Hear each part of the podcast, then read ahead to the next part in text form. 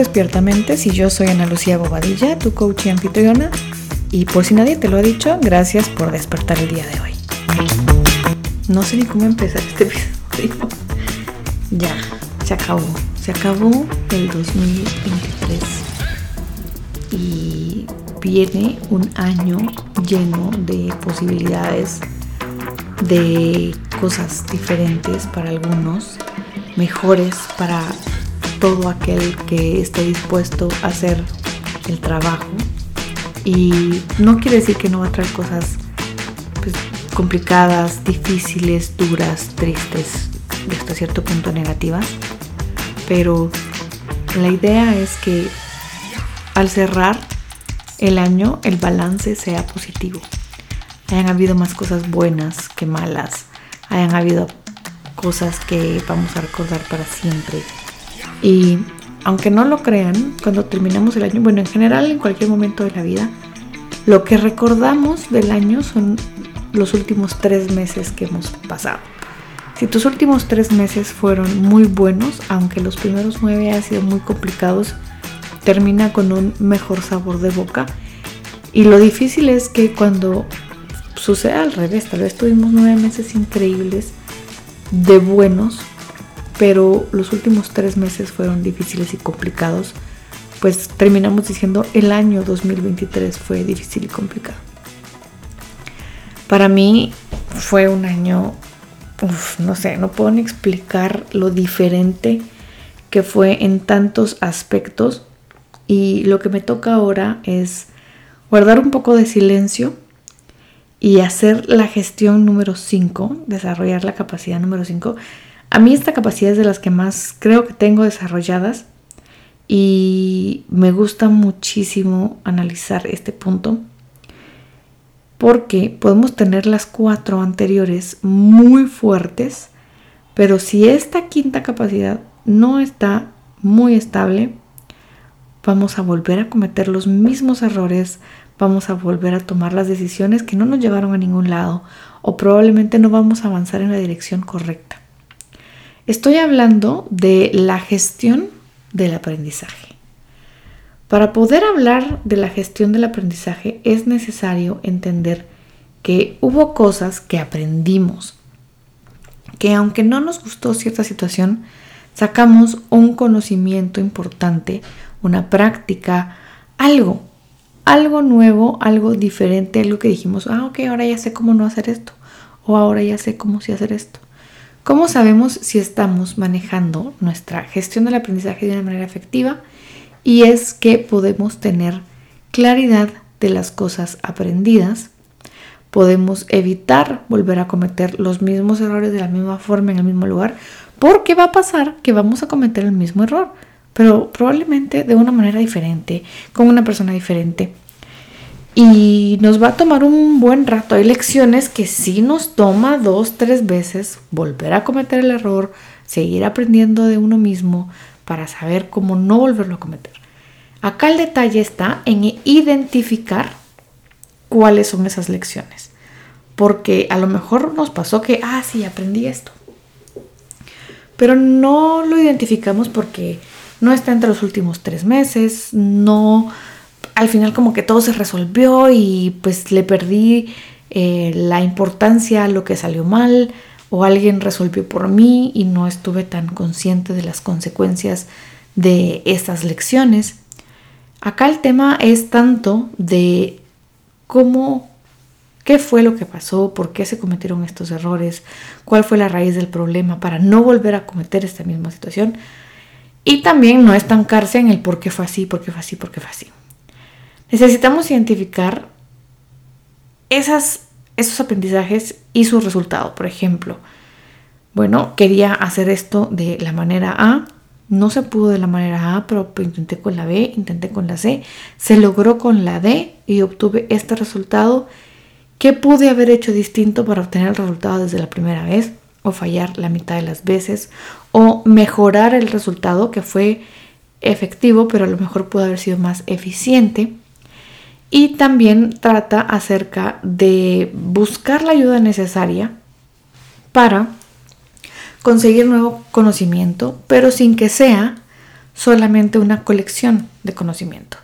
Lo hablamos en algún momento en estos 100 días que cuando nos gusta el desarrollo personal, leemos chorro miles de libros acerca del desarrollo, acerca de una nueva técnica, acerca de una buena, nueva forma, acerca que si los vision boards, que si las declaraciones, que si las manifestaciones, que si las metas, que si los hábitos. Leemos de todo, pero ejecutamos absolutamente nada. Podemos tener claridad de qué necesitamos mejorar, pero no estamos tan dispuestos a cambiar lo que tengamos que cambiar de acuerdo a lo aprendido. Y por eso es que esta gestión del aprendizaje es la base de las cuatro anteriores.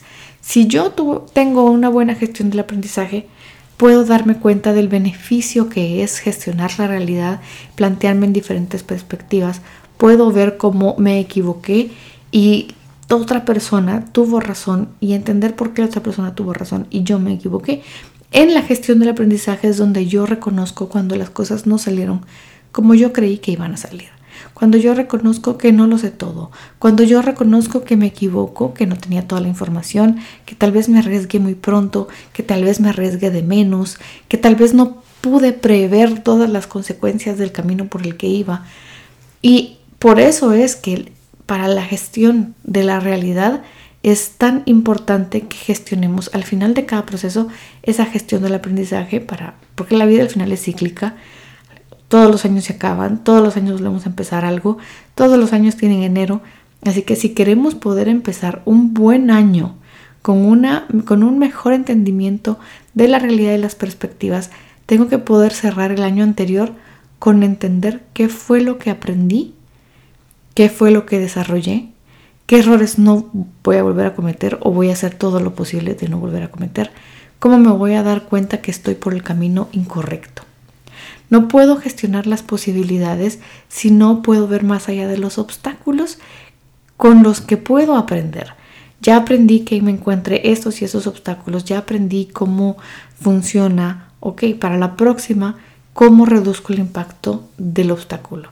Esa es la gestión del aprendizaje. Para la próxima, cómo genero incluso yo a mí misma menos obstáculos para el futuro.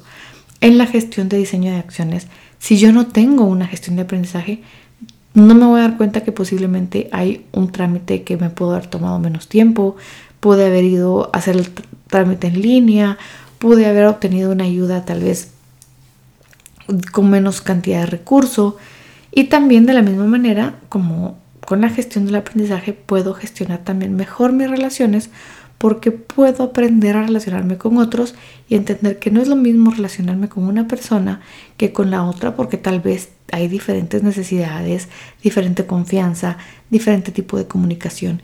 Y eso es algo que se aprende. Se aprende muchísimas veces fallando. Pero una persona con una mentalidad de crecimiento, pues a pesar de que no, eh, es que uno ame fallar, no se va a, a perder demasiado tiempo lamentándose en la falla y en el fracaso, sino, ok, fracasé, fallé, ¿qué aprendí de esto? Siguiente. ¿Qué es lo siguiente que hay que hacer? ¿Qué es lo ¿Cuál es el siguiente reto? ¿Cuál es el siguiente paso? No se quedan las personas ahí dándole, dándole, dándole, ¿por qué? ¿Por qué? Cometí error, cometí error. Sino que realmente se enfocan en no volverlo a cometer para entender qué fue lo que debieron haber hecho para que en primer lugar ese error no sucediera. Me toca irme a sentarme conmigo misma, a pensar qué aprendí este año, porque la verdad es que yo en lo personal no trabajo mis metas puntualmente para enero. Em, pasé muchísimos años haciéndolas cíclicamente, más o menos cada seis meses, analizaba las cosas, pero a veces esos seis meses eran marzo y octubre o septiembre cuando es mi cumpleaños.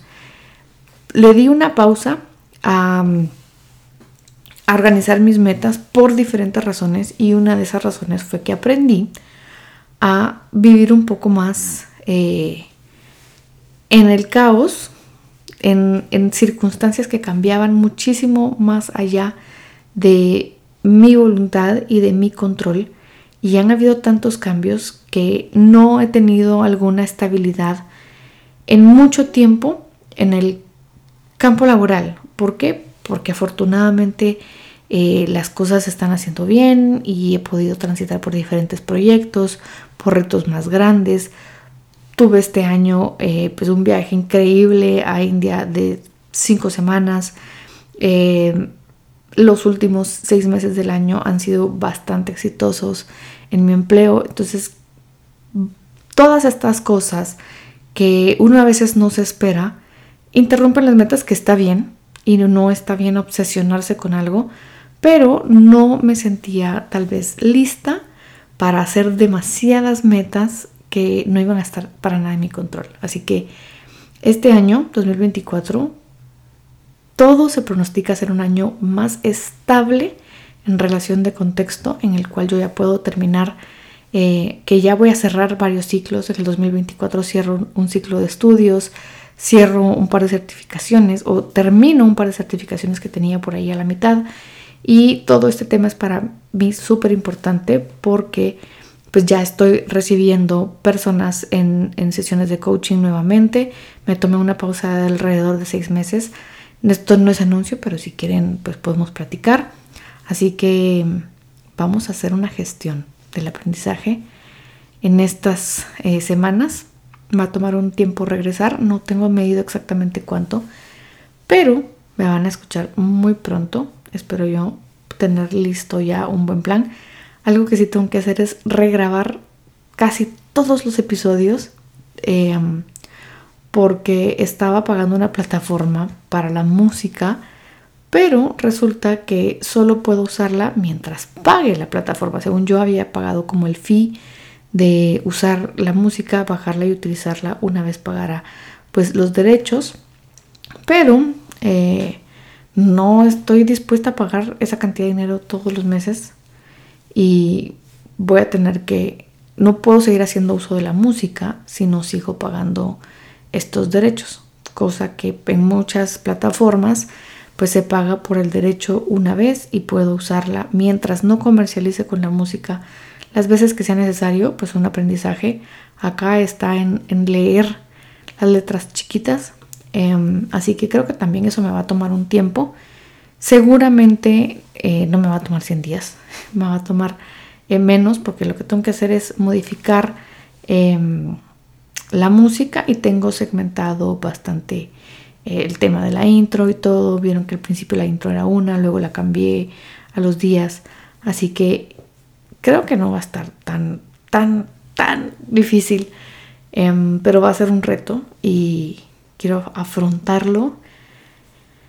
Ay, no sé, siento que no me quiero despedir en este episodio de hoy, porque han sido, ha sido un gran aprendizaje para mí. No, no estaba segura si lo iba a lograr y ustedes fueron testigos de cómo fallé y retomé y hubo cosas que salieron de mis manos y se las conté.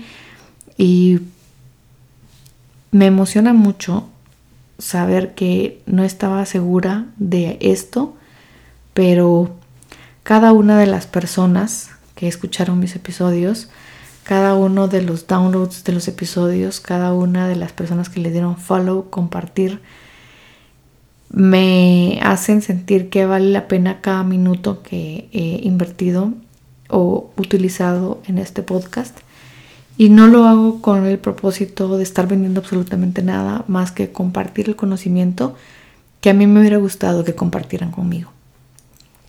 Vamos a empezar en el 2024 hablando mucho más de temas de liderazgo, no porque sea más enfocado a lo laboral, sino porque, como lo he mencionado ya en los últimos episodios, ejercemos liderazgo en un montón de áreas de nuestra vida, no solamente en el trabajo, y me ha tocado mucho en los últimos años desarrollar mi liderazgo, entenderlo, aprenderlo.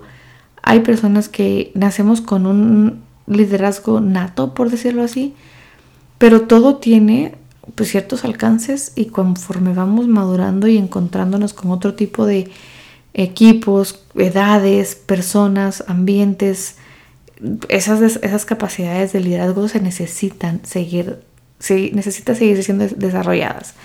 Porque aquel que no desarrolla su liderazgo, pues le va a costar mucho más ser exitoso en cualquier ámbito de la vida. Así que me despido de ti en el último episodio del reto de 100 días de Despiertamentes. Nos veremos pronto. A ver cómo, cómo vamos, cuándo regresamos. Espero que sea no más allá de febrero del 2024, pero la verdad es que no lo sé. Estaré ahí pendiente eh, en redes de sus comentarios y si han ido escuchando otros episodios a lo largo de estas semanas. Ay, el que mucho se despide porque no se quiere ir.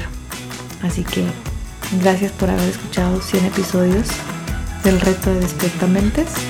Esto es todo. Thank you.